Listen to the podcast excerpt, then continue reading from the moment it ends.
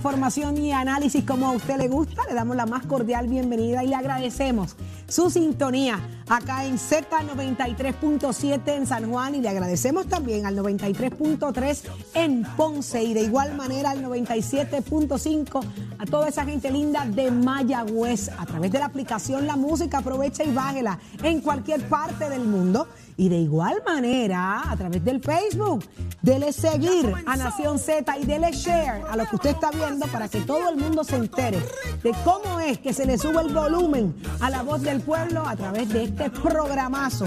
Como bien le decimos todos los días, con la, el análisis más completo y con la verdad de frente, como tiene que ser, como tiene que ser. Estamos ya listos. Jorge Suárez, Eddie López, buenos días. Buenos días, buenos días, Saudi, buenos días, Eddie, buenos días, Puerto Rico. Gracias por su sintonía, gracias por estar con nosotros y disfrutar de un análisis serio. Mira, el que a usted le gusta, aquí le desmenuzamos la cosa, como usted habla, para que entendamos lo que está pasando en el país y los invitamos a que si usted necesita saber un poquito más, repasar lo que hemos discutido, vaya al podcast de Nación Z en la aplicación La Música y disfrute también de ese análisis. Eddie, buenos días. Buenos días Puerto Rico, buenos días América, un placer estar con ustedes una nueva mañana llena de información, de noticias, pero sobre todo de mucho, mucho análisis a través de todas nuestras plataformas interactivas para aquellos que no están en Puerto Rico también y que siempre nos sintonizan prestos y dispuestos para llevarles a ustedes las informaciones. Hoy jueves de semi chulonguería con las camisas, así que vamos para adelante.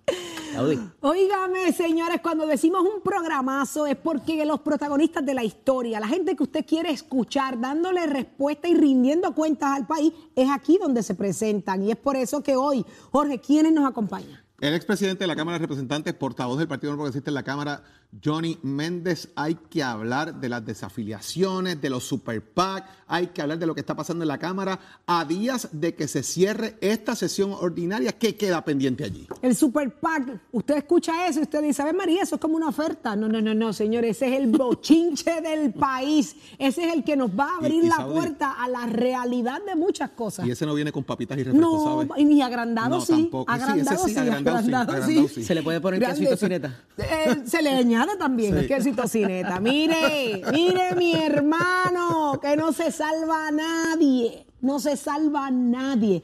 Usted pendiente del análisis completo del Super PAC porque el alcance es grandísimo. Pero ¿quién más nos acompaña? Va a estar con nosotros el ex candidato por el Partido Independentista Puertorriqueño a la alcaldía de San Juan, como todos los jueves, el amigo al licenciado Adrián González Costa también a, hablar algunos temas sobre la capital, sobre la ciudad capital, a ver por dónde vamos. Mm, interesante, interesantísimo. Pero también nos visita en la mañana de hoy la pastora Yesenia Ben. Yo tengo que decirle que empiece a buscarla a través de las redes sociales. ¿Por qué? Porque es impresionante la manera en que esta persona ministra y llega hoy hasta acá, hasta Nación Z. Sabemos que hay mucha gente con, con gran necesidad en el alma. Eh, podemos dar fe de eso y hoy traemos un gran recurso para entrevistarla y conocerla mucho más y de igual forma análisis, el análisis de frente al país y eso solo lo puede hacer con nosotros el licenciado Leo Aldrich. Pero ven acá, Jorge, Eddie, los titulares, la cosa está que arde. Hay muchas cosas pasando en el país. Carla Cristina, ¿dónde tú estás? Buenos Déjame días. verte. Buenos Buenos días. días, Carla. Hola, buenos días. buenos días. Jorge.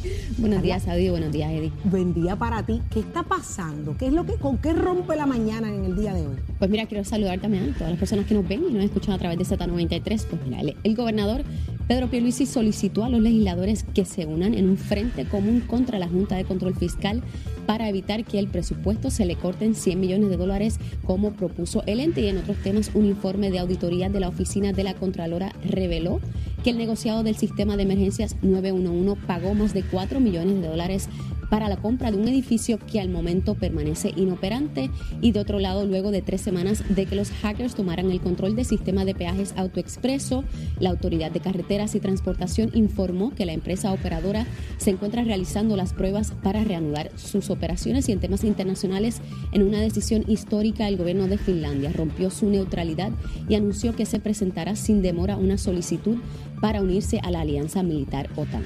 Usted dice Super PAC, dice qué cool se escucha eso, eso se escucha poderoso. Pues No es la película nueva de los héroes de no, Marvel. No, no, no, no. Que la va a hacer Bad Bunny, by the way. Bad Bunny es otro de los superhéroes, pero aquí no, aquí ni Bad Bunny salva a nadie, señores. Cuando hablamos de un Super PAC, usted va a decir, Caramba, así de fuerte está la cosa. Vamos a hablar de eso, Jorge. ¿Cuál es el alcance del.? Vamos a empezar, un resumen rápido de lo que es el Super PAC para quienes nos están sintonizando y estamos entrando en calor en el asunto. ¿Y hasta dónde llega el alcance de lo que es esto? Comité de Gastos Independientes, por sus siglas en inglés, es lo que realmente es un Super PAC. Eh, eh, un PAC, mejor dicho. El Super PAC es que amplía, mucho más. En el PAC, y vamos al Super PAC porque es el que nos interesa realmente, Saudi, es que no hay límite en donativos de campaña y puede donar una empresa. Eh, estipulemos que en Puerto Rico la ley electoral dice que una empresa, en este sentido, una corporación, no puede donar cheques corporativos, ¿verdad? Que diga Inc., Corp., eh, LLC, lo que sea, a una campaña política. En el Super PAC esto sí se puede hacer. Ah. ¿Qué ocurre? Esto no es nuevo y, vamos a entrar un poco en perspectiva rápido de que esto no es nuevo y los alcances. Existen los astilleros, existen las uniones, existen los, eh, los navieros, existen los bufetes, de, abogados. existen los que bregan con armas de fuego, existe cuanta cosa usted pueda pensar, tiene un PAC, un super PAC en los Estados Unidos para apoyar o desacreditar, ir en contra de causas específicas, de tener proyectos, etcétera, etcétera. Por ejemplo, muchas veces cuando se ha hablado del tema de las leyes de cabotaje en Puerto Rico, de los grupos que se oponen a la eliminación de las mismas son los astilleros. ¿Por qué? Porque son los que bregan con los barcos, son los que bregan con los navíos, son los que bregan con la construcción de esos mismos, que son los que utilizan, y eso depende en gran medida de su ingreso, Saudi y el pueblo de Puerto Rico. Así que en, gran, en, forma, eh, eh, para poderlo explicar rápido, hay grupos que hacen esto y trabajan con campañas políticas, incluso supertiendas, megatiendas también aportan a campañas de alguna manera en o en contra de proyectos, eh, campañas políticas presidenciales. Estipulado eso, se crean estas entidades que pueden funcionar en Puerto Rico y se crea una precisamente por Joseph Fuentes. Salvemos a Puerto Rico, que tenía otro nombre, después se le cambió. Joseph Fuentes es un allegado al gobernador Pedro Pierluisi y esta persona cae, se declara culpable, acepta culpabilidad la semana pasada. Eddie López y yo estuvimos hablando de esto y le volvimos a dar de nuevo porque el día que esto ocurre arrestan al alcalde de Humacao y arrestan al alcalde de Aguas Buenas. Y esta, esta noticia queda debajo del radar, de alguna hmm. forma. Se llevó la atención lo que ocurría con los dos alcaldes y no se le prestó tanta atención a lo que estaba pasando con un llegado al gobernador. Ya ayer el tono vuelve a subir en torno a esto, que lo hemos estado discutiendo aquí en Nación Z, de hasta dónde llegan este, este, estos tentáculos que puede tener un super PAC porque el tema aquí es que yo no puedo del Super PAC ponerme de acuerdo con la campaña política de alguien para darle, para, para decirle cómo tú quieres que yo haga mis anuncios para beneficiarte, perjudicando a alguien o ayudándote. Eso no debe ocurrir, no debe haber la coordinación de campaña. De hecho, hay, casos en Estados Unidos que dicen que esto, pues probarlo es un poco complicado y el Contralor Electoral Walter Vélez ha dicho, yo estoy mirando esto con detenimiento, no le voy a caer arriba ahora porque necesito más información y hasta dónde llega mi facultad para poderlo manejar en Puerto Rico. Pero todo el que sepa algo, eche para acá, dígame qué es lo que hay para ver por dónde parte la cosa. Ya aquí Saudi se ha, comenzado a mencionar al cuñado del gobernador como una persona enlace de este, de este, de este, ¿verdad? Es lo que se comenta, es lo que se dice, es lo que le preguntaron ayer al gobernador de Puerto Rico. Él dice que eso es imposible que pase, que eso no ha ocurrido. Pero lo que me llama la atención, que yo sé que esto ha, llamado la atención muchos medios, es lo que se divulgó en las redes sociales a través de la periodista Mari Carmen Rivera del periódico El Vocero, que Caridad Pierluisi salió corriendo. Eh, y de hecho divulgó un video en las redes sociales de Twitter cuando ellos van caminando detrás de Caridad Pierluisi para pedirle una reacción a ese tema. Y ella no, no da expresiones, al contrario, se monta en la guagua que la va a transportar junto a los escoltas eh, del gobernador y no dio expresiones. Deja esto un sabor extraño porque lo que ocurre es que de alguna manera personas vinculadas también a este tema eran los dueños aparente y alegadamente de un edificio donde ubicaba el comité de campaña de Wanda Vázquez. O sea, estarían haciendo double dipping. Estoy ayudando a uno y al otro. A este por un lado, si fuese cierto el tema del Super PAC, de la vinculación o no. Si hay un tema, ¿verdad? Porque eso tiene que probarlo. Si hay un tema de que donó el Super PAC y de que era aparenta ser el dueño del edificio donde estaba el, comité de campaña de Wanda Vázquez. Eso ahora, pues obviamente tienen que probar de que todo esto está correlacionado, de que fuese cierto, de que estaba ayudando a ambas campañas políticas. Lo que ocurre es que ahora comienza un proceso de investigación federal hacia las dos candidatos a la gobernación del Partido Nuevo Progresista. Y esto crea una, una madeja extraña de cómo puede haber de alguna manera inversionismo político, Eddie. Porque en el otro lado de la verja, lo que se trae a la atención federal es el asunto de que hay unos depósitos hechos foráneamente, o sea, fuera de la jurisdicción, Fuera de de, la jurisdicción. los Estados Unidos, lo cual es un no-no tampoco, no se supone que se haga. Eh, las personas que puedan donar a las campañas o a los pactos o a las super PACs tienen que ser residentes de los Estados Unidos, no necesariamente del Estado. Originalmente, mire, esto cómo se da, era un, lo que se llama un comité de acción política o un supercomité de acción política. ¿Qué es eso? Usted iba detrás de una idea. Yo creo en las armas, yo creo en la legalización del cannabis, yo creo en, eh, comprar en X sitio eh, libremente. Pues esto, esto se creó jurídicamente a través de un precedente legal para permitir que esa idea trascendiera. Eventualmente se, se concebió y se permitía respaldar candidatos, pero usted no podía tener el mismo anuncio del candidato y del PAC, porque eso es lo que llama Jorge la coligación de candidaturas, o no de candidaturas, de, de- De de campaña. campañas, lo cual es algo prohibido porque se provee entonces para tú darle una fuerza adicional al candidato sin las restricciones que tiene el candidato para levantar dinero. ¿Qué pasa? Hay un precedente aquí en Puerto Rico, no muy lejano, que tiene que ver con el movimiento Victoria Ciudadana, en el cual se trae el asunto de que una unión eh, particular le estaba haciendo una donación directa y los anuncios eran hasta los mismos para enfatizar el asunto de la coligación. No obstante, ¿verdad? No se resolvió de que había dicha coligación, a pesar de que uno de los, el principal ejecutivo de ese sindicato pertenecía a la cúpula del movimiento Victoria Ciudadana y en algún momento contempló hasta una aspiración política.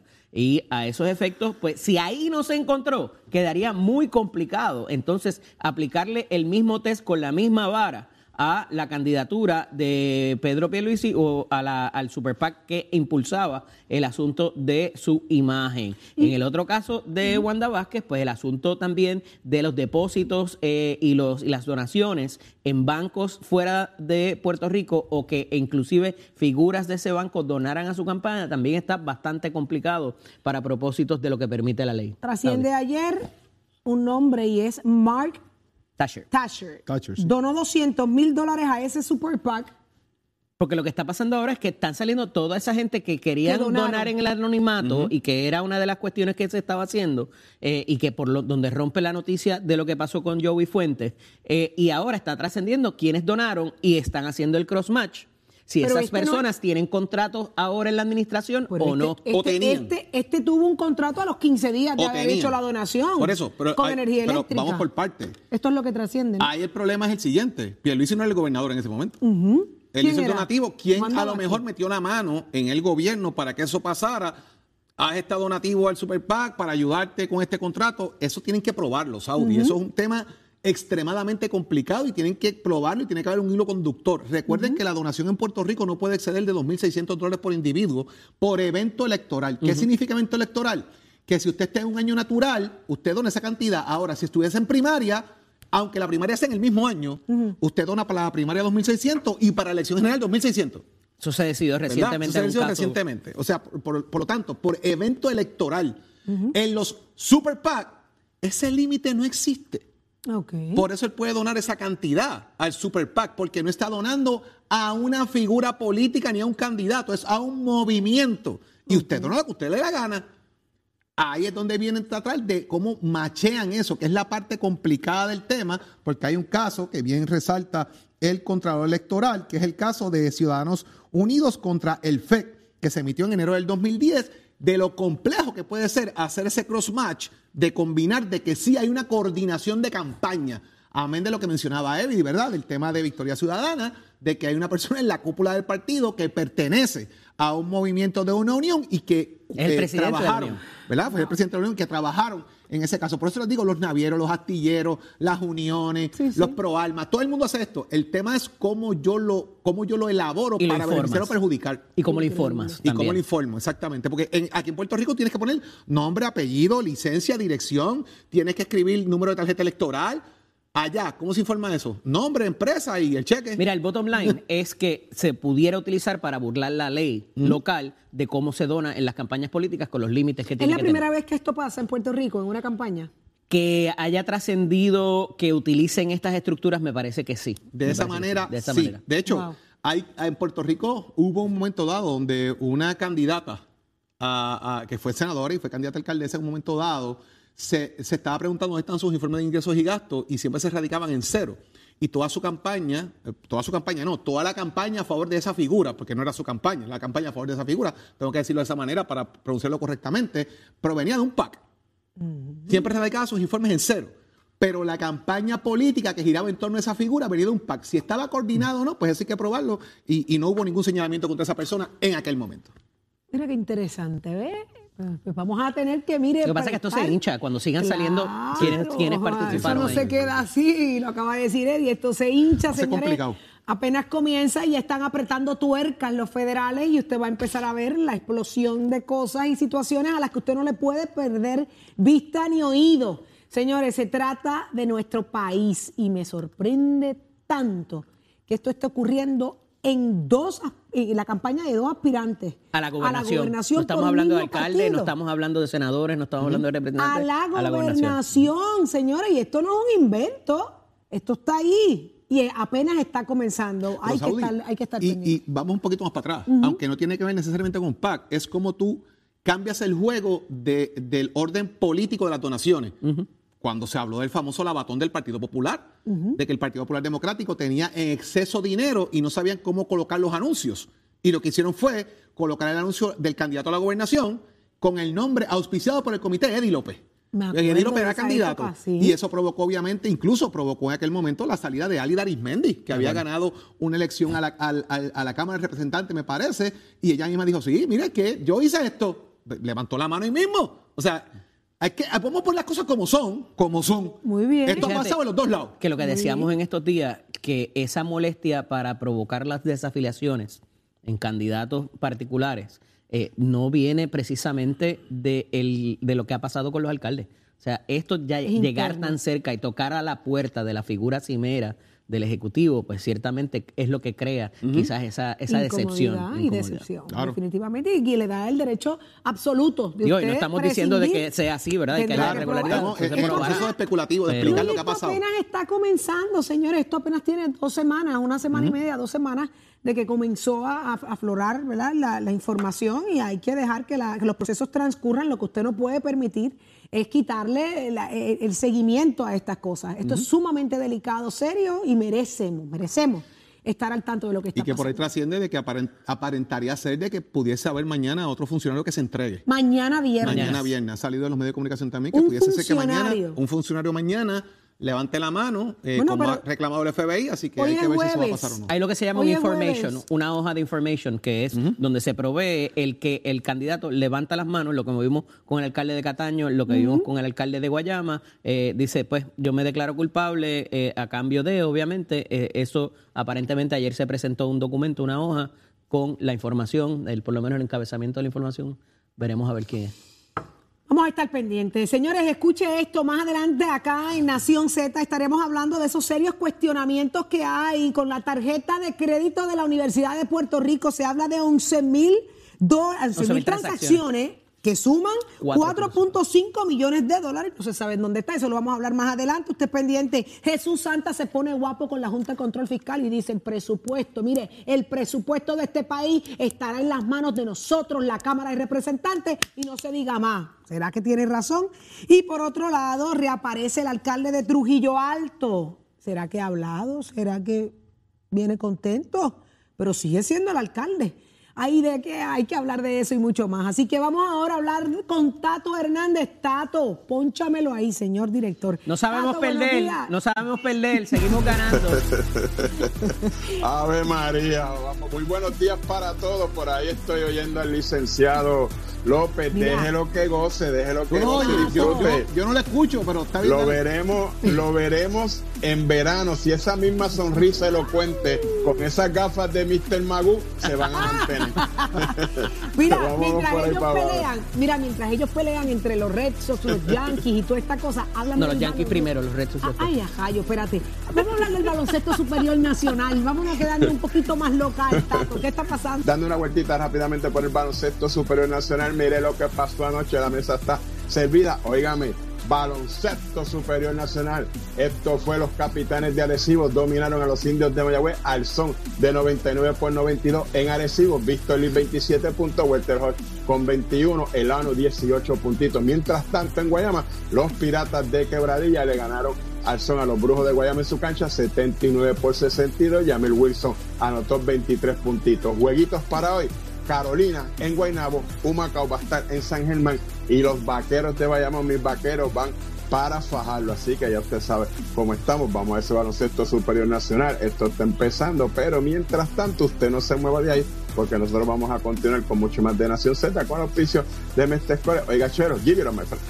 Ponte al día. Aquí te informamos y analizamos la noticia. Nación Z por, por, por Z93.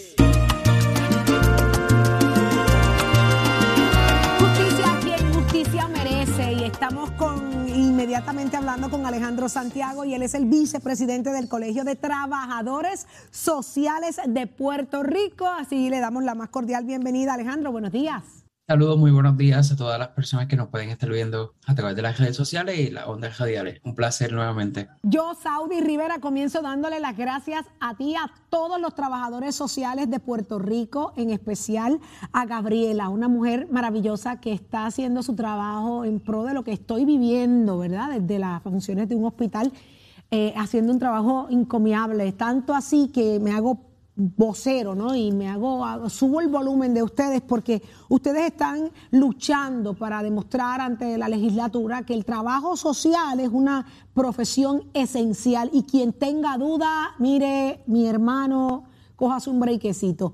¿Cuál es la lucha? ¿Qué está pasando? ¿Hacia dónde van? Pues Saudi, así como muy bien mencionas, tanto existimos muchas carreras que desde nuestra trinchera y escenarios de trabajo estamos dando la lucha para garantizar los derechos de todas las poblaciones que atendemos y a las que estamos obligados a atender por, pues, pues precisamente nuestro ministerio profesional. Y es que eh, estamos buscando que ahora en la Cámara de Puerto Rico se establezca y se apruebe el proyecto 683 que define o que busca que se define el trabajo social como servicio esencial en aquellas situaciones de emergencia como la pandemia, eh, dado esta, eh, esta pandemia del COVID, situaciones de emergencia como lo que ocurre en el país eh, tras los terremotos o incluso fenómenos naturales como Irma y María que afectaron ¿verdad? la estabilidad emocional y de, de, toda la población y quedan los profesionales del trabajo social junto con otras disciplinas que estaban ahí, miren, la línea de batalla asegurando los servicios y la calidad de los servicios para las poblaciones. Sin embargo, ante la falta de una ley que defina nuestra profesión como esencial, aunque ya sabemos que lo es, pero ante la falta de una ley, pues muchas veces quedamos desprovistos de servicios, de herramientas y que incluso el gobierno invierta en nuestra profesión garantizando la calidad de los servicios para nosotros poder proveerlo a la familia y que podamos hacer ese ejercicio que tantas familias necesitan y que incluso en situaciones como la que está experimentando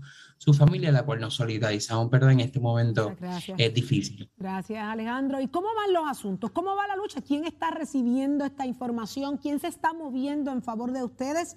¿O quién está lento en el proceso? Porque queremos saberlo pues Mira, Afortunadamente, ya en el Senado se aprobó el proyecto. Eh, ahora estamos buscando que cuando baje la discusión ante la Cámara, eh, más allá de eh, intereses político-partidistas, que lamentablemente son parte de la corrupción que pone eh, en amenaza eh, los intereses del pueblo en el día a día, pues la Cámara pueda tomar una decisión justa, eh, ¿verdad? Considerando la importancia de nuestra profesión y que no entre en este debate de ver con cuántos votos podemos ganar, cuántos votos podemos perder al declarar, ¿verdad? La profesión como servicio esencial y que miremos el interés del pueblo. Más allá de un asunto político, veamos que los profesionales del trabajo social estamos siempre. Esto es una profesión que desde el 1900 30 ha estado en el desarrollo del, del, país y que hemos estado garantizando los servicios y el bienestar de toda la ciudadanía y lo hacemos todos los días hasta que, ¿verdad?, sea nuestro último suspiro como profesionales. Y eso es lo que buscamos, que esté ese reconocimiento para seguir dándole el servicio al pueblo y no quedar eh, fuera de las protecciones que nos puede dar esta ley.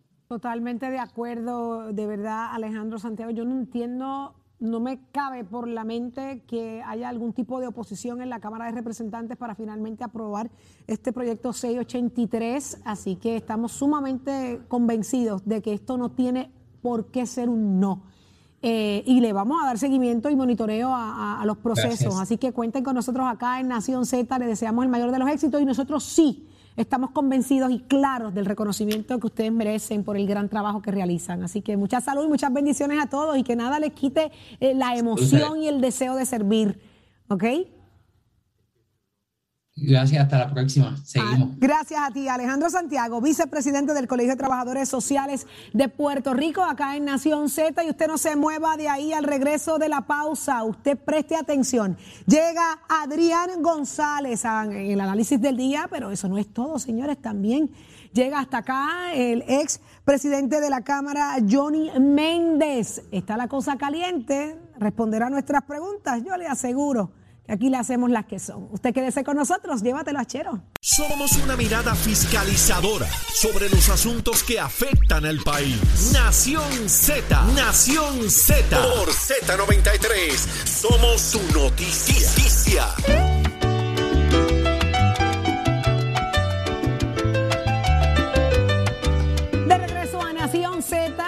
Través de Z93.7. Señores, estamos listos para hablar, con eh, hacer el análisis, análisis más completo de lo que está pasando en Puerto Rico. Así que a través de Mega TV que usted nos ve, eh, usted se entera de esto y muchas cosas más. Pero algo nuevo acaba de ocurrir, es noticia, está entre los titulares. Carla Cristina. Pónchemela ahí, ¿de qué se trata? Buenos días, Saudi. Buenos días para ti y para todas las personas que nos ven y nos escuchan a través de Z93. Pues mira, el gobernador Pedro Pierluisi sostuvo que su cuñado Andrés Guillemar, esposo de su hermana Caridad, no está relacionado ni involucrado con el esquema ilegal de un super PAC por el que se declaró culpable su amigo Joseph Fuentes. Y en otros temas, el Departamento de la Vivienda y la Administración de Vivienda Pública solicitaron informes para conocer el impacto del alza en costos y en las tasas de interés sobre ciertos programas federales y demostrar que la métrica utilizada para determinar si alguien cualifica o no para vivienda de interés social debe ser aumentada. Y de otro lado, a menos de un mes para la selección de un presidente en propiedad para la Universidad de Puerto Rico, las recomendaciones que realizaron los senadores académicos de 10 recintos han quedado a un lado en el proceso de evaluación y los candidatos con más apoyo dentro de la Junta de Gobierno son los menos favorecidos por la comunidad universitaria. en temas internacionales, Ucrania detuvo ayer el flujo de gas natural ruso en un gasoducto que alimenta a viviendas e industrias europeas, mientras que un funcionario partidario del Kremlin dijo que pedirá la integración del territorio a Rusia. Ya está listo el licenciado Eddie López. Eddie, vamos al análisis del día. Como si no hubiera de qué hablar y analizar es obligación. ¿De quién se trata? Gracias, Saudi. en la mañana de hoy, como todos los jueves, está con nosotros el amigo Adrián González Costa, ex candidato a la alcaldía por el Partido Independentista Puertorriqueño. Buenos días, Adrián, bienvenido. Muy buenos días a ti, Eddie, a Saudi y a todos los que nos están viendo y escuchando. Mira, no, no te envié el memo hoy de que ahora los jueves no hay, no hay corbata eh, por las camisas putongas de los viernes, pero hoy es semi, semi, semi. Así que eh, para que para la próxima. Mira, hay un requerimiento de información eh, propuesto por el representante ahora independiente Luis Raúl Torres a los efectos de pedir a la autoridad de, de tierras que certifique el asunto de JR Asphalt y su vinculación con, o posible vinculación con el municipio de San Juan. ¿De qué se trata esto? ¿Con qué se come? Bueno, eh, en Arroyo de Habichuela este es el barrilito. Este es el barrilito que se aprobó en el 2020. Eh, habrá unas generaciones que no saben de lo que estamos hablando. Bueno, el barrilito eran unos fondos que manejaban los legisladores, que eran, ¿verdad? Estaban asignados a los legisladores de distrito y ya, y los distribuían como les venía en gana.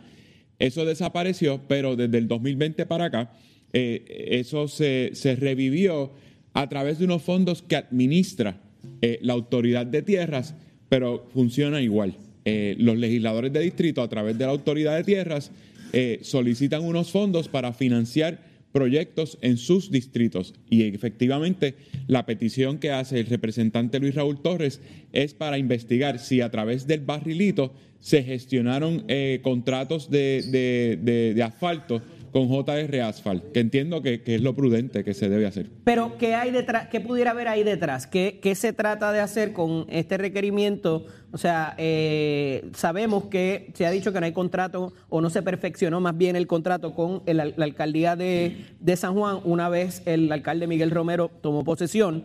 Este, pudiera haber aquí un subterfugio para no ir a través entonces del municipio y hacerlo a través de la autoridad de tierras. El legislador puede hacer eso, puede requerir no solamente a qué comunidad, sino a quién se le va a dar la obra? Bueno, es que precisamente ese es el peligro de mecanismos como este del barrilito. Son poco transparentes, poco confiables, dependen de la voluntad del legislador del distrito, cómo, cuándo y en qué emplea esos fondos públicos. Y en el caso de JR Asphalt, precisamente está en controversia cuán envueltos estuvieron los legisladores eh, de San Juan en, eh, en, en el famoso donativo que hizo JR Asphalt a el senador eh, Miguel Romero y que salieron. Ya para ese tiempo, esa ley de, el, de los puntitos del IBU que se pasan a la autoridad de, tierra para el momento en que se hace el alegado donativo a las comunidades, ¿ya estaba en vigencia? Depende, perdón, depende en qué fase del 2020 estemos hablando.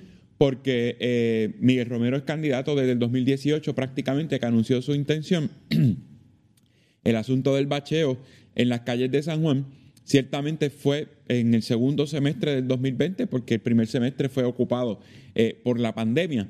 Así que hay una alta probabilidad de que este fondo especial en la Autoridad de Tierra existiera para la época en la que eh, Miguel Romero gestionaba o les regalaron a las comunidades el asfalto y Miguel Romero ayudó a que se con esto, con esto pasó al otro tema. Me parece que si bien el legislador puede eh, identificar la necesidad de la comunidad, me parece que la cuestión del proveedor o quién da el servicio es lo que quedaría en el aire. Si puede decir va a ser esta persona o no, o si es a través de la autoridad de tierras, veremos a ver qué trasciende de ahí. Pero mira, no inmunidad, por la, la Comisión de, de, Recursos Naturales de la Cámara para estos cuatro alegados invasores ilegales en Bahía de Jobo. Y esto tenemos que verlo consono con una medida que propone el representante Denis Márquez. Vamos a tumbar allí las estructuras ilegales. Olvídate, vamos para adelante. Se había hablado de que había que ir al tribunal para determinar quién tenía un título válido o no. Y de ahí entonces eh, la cancelación de servicios y la demolición de estructuras. Pero mediante mandato legislativo, sin ir al tribunal, podemos decir, vamos a tumbar lo que es ilegal y ya.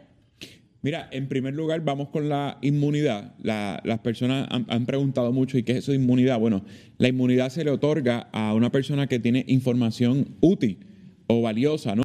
Que aportar a una investigación, ya sea en el tribunal, en la legislatura o en un foro administrativo.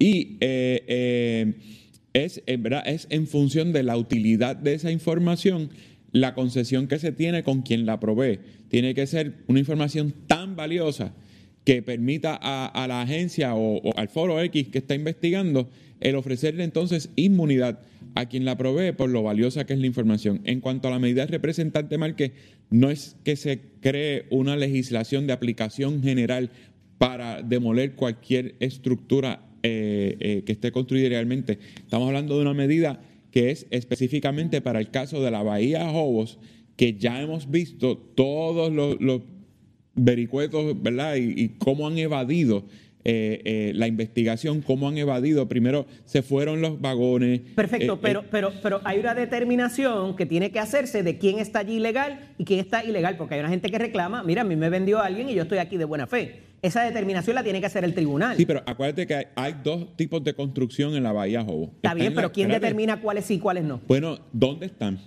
una, unas propiedades son, que eso tiene que ver con la inmunidad también, unos son los que están en la reserva de recursos naturales. Ahí no hay break.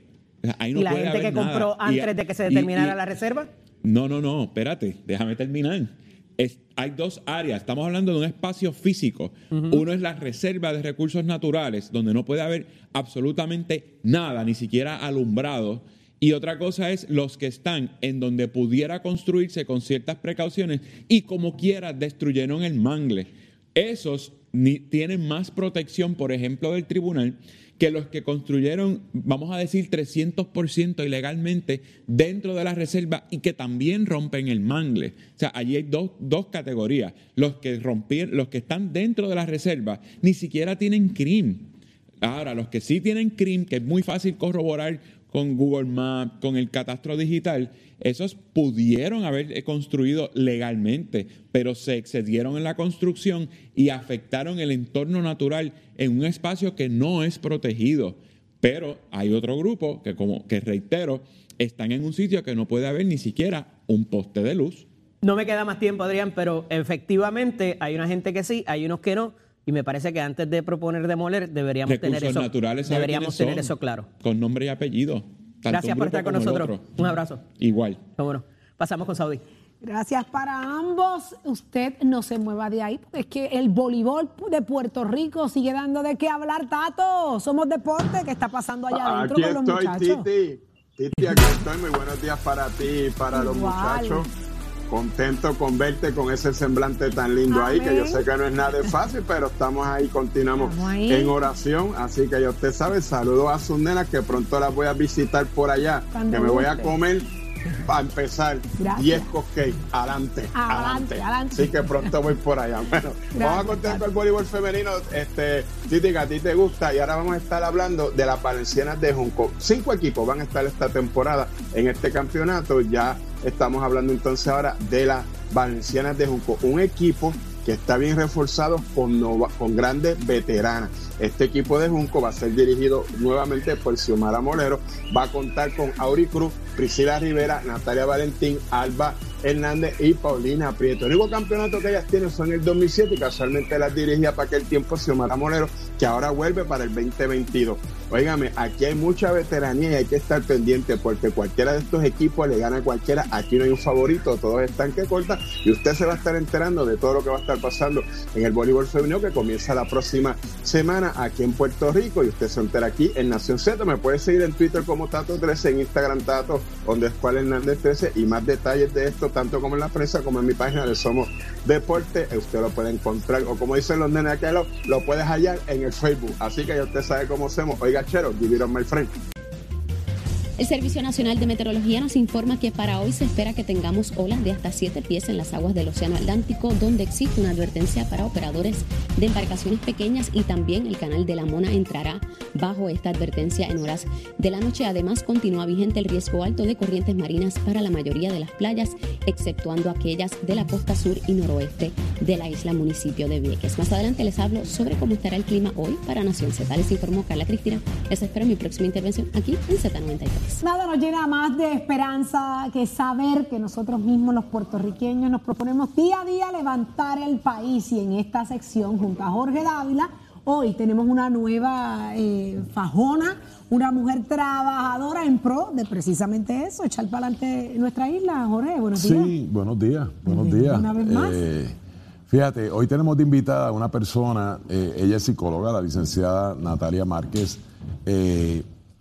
que ha estado trabajando todo esto relacionado. Tú sabes que el mundo después de la pandemia cambió. Mm. Estamos, estamos a dos años de la pandemia.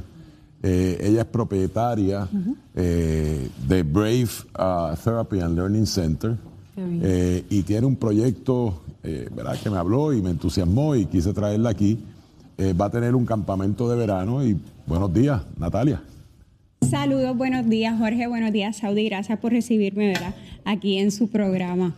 Qué bueno, un campamento de verano, eso se escucha espectacular, licenciada. Yo quiero saber ya de qué se trata.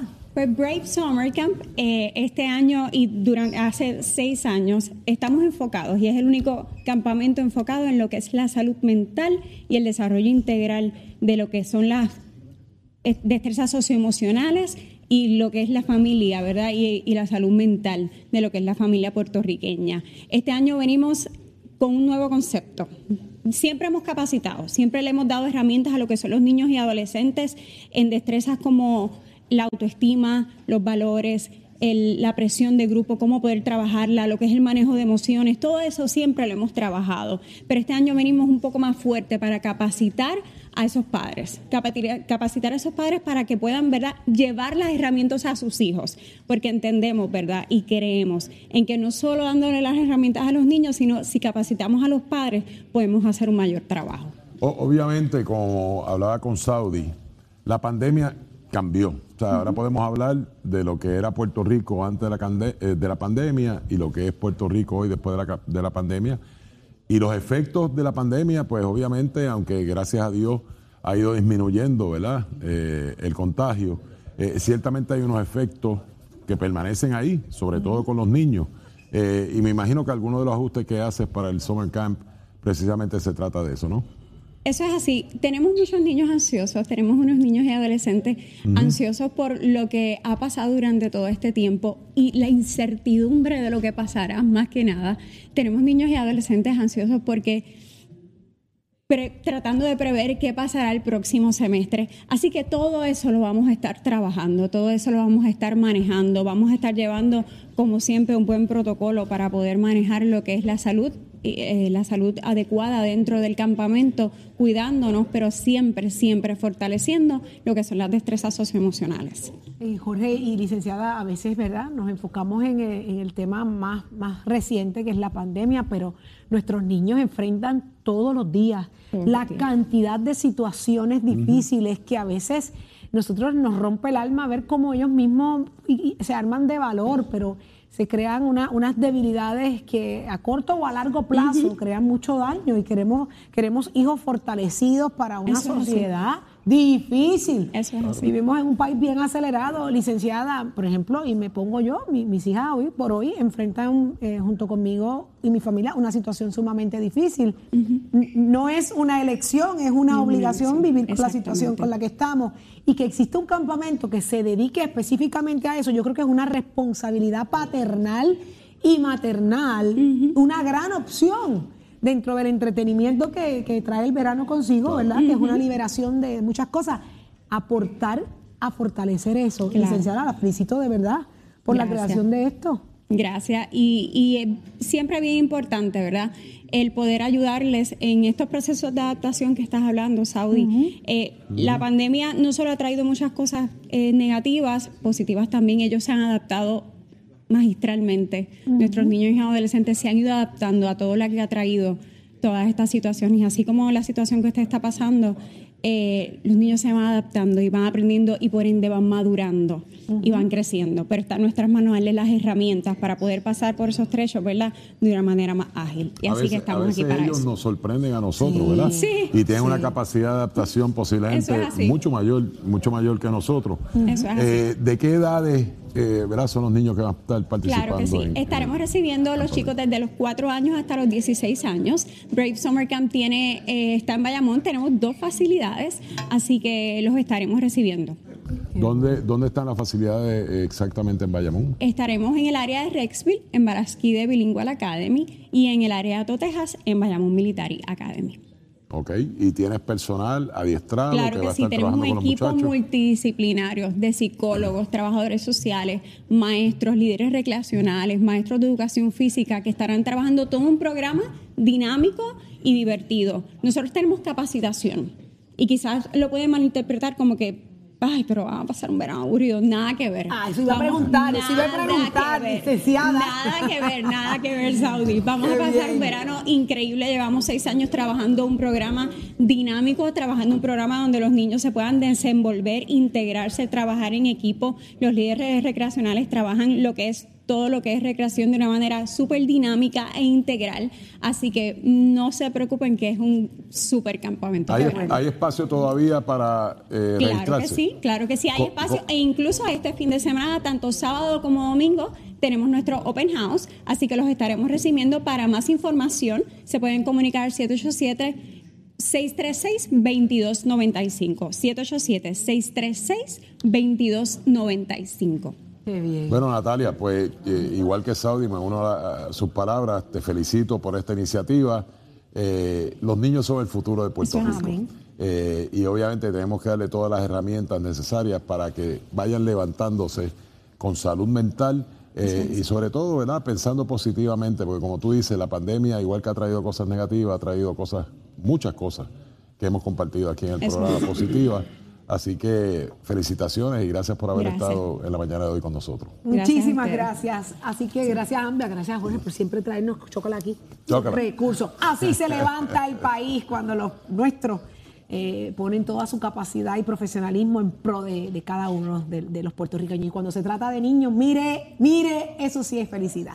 Gracias a ambos. Y usted, mire, Salcero, escúchame bien, llegó tu día, así como lo estás escuchando, falta nada para el domingo 12 de junio en el estadio Irán Bifern, allá Medalla Light del Hipódromo Camarero, GB Power Solar. Traen consigo una gran presentación y no es, mire, más que el Día Nacional de la Salsa. Casi nada. Por primera vez con dos, una, dos tarimas para que disfrutes de tus orquestas favoritas. Termina una y sube la otra. No hay break no hay break. Se abren nuevas secciones en arena con asientos, mira, enumerados para que tú escojas donde tú te quieras sentar. ¿Quiénes van a estar en tarima? Víctor Manuel, Richie Rey, Bobby Cruz, Papo Luca, la Sonora Ponceña, Mister Histeria, Luisito Carrión, Willy Rosario, Bobby Valentín, ay, me quedé sin aire, La Mulense, El Niño de Tras Talleres, Andy Montañez, el Apolo Sound de Roberto Roena, Tito Cruz, Sammy, el Rolo González, Luis Vázquez, ay, Virgen Santa, la tribu de Abrante, Luis Lugo y la 507 y la orquesta son divas.